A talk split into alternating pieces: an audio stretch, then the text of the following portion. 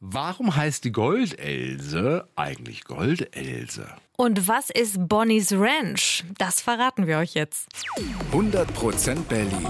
Ein Podcast von RBB 888.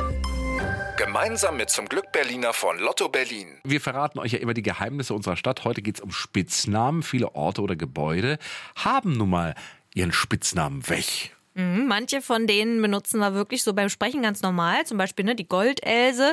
Andere Namen sagt kein Mensch und die stehen nur so im Touristenführer, zum Beispiel Hungerharke. So heißt das Denkmal vor dem Flughafen Tempelhof. Aber ganz ehrlich, selbst als Berlinerin oder Berliner weiß man manchmal gar nicht, was sich hinter dem Spitznamen verbirgt. Also ich meine, weiß jemand, der außerhalb von Reinickendorf wohnt, überhaupt, was Bonnie's Ranch ist? Na? Hm. Also, wir haben mal ein bisschen Berlin-Kunde, ja, für uns alle. Wir finden, diese Spitznamen für Gebäude oder Orte müssen wir eigentlich alle kennen. Hier kommen die Top 6.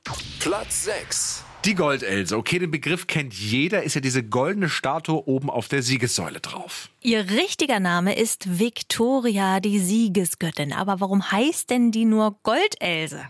Also, Schuld daran ist eine populäre Fortsetzungsgeschichte, die erschien immer in der Zeitschrift Die Gartenlaube und zwar im Jahr 1866. Und in dieser Geschichte geht es um eine 18-jährige junge Frau mit ganz blonden Haaren, beinahe Gold, die in einem Schloss lebt und sich zwischen verschiedenen Männern entscheiden muss. Ihr Spitzname war Goldelse wegen eben dieser blonden Haare. Und diese Story war so populär, dass die Berliner die goldene Statue dann auch so nannten. Platz 5. Die Nuttenbrosche. Hä? Was ist denn das? Ja, den Begriff gab es wohl zu DDR-Zeiten und der steht heute noch in vielen Reiseführern drin. Und was ist diese Nuttenbrosche?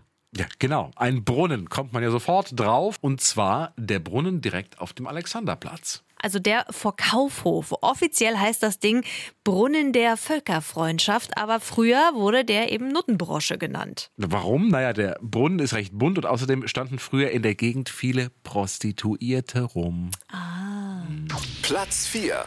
Der Bierpinsel, klar, alle Steglitzer kennen den, aber manch Köpenicker fragt sich vielleicht, was für ein Pinsel? Kann man da Bier mitmachen?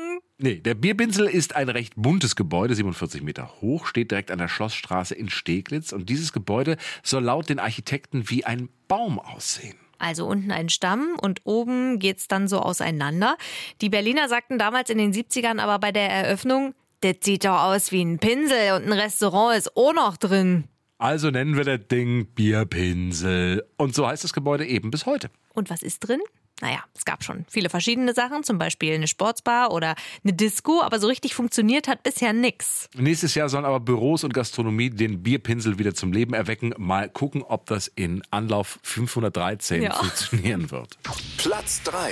Der hohle Zahn, das ist der Spitzname von der Gedächtniskirche, die berühmte Turmruine am Breitscheidplatz. Die heißt Hohler Zahn, aber die Gedächtniskirche hat sogar noch mehr Spitznamen. Lippenstift und Puderdose zum Beispiel. Lippenstift heißt der neue Glockenturm.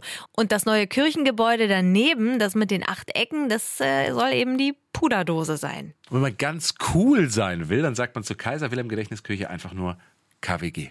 Also neben dem KDW KWG. Ah. Super cool. Platz 2.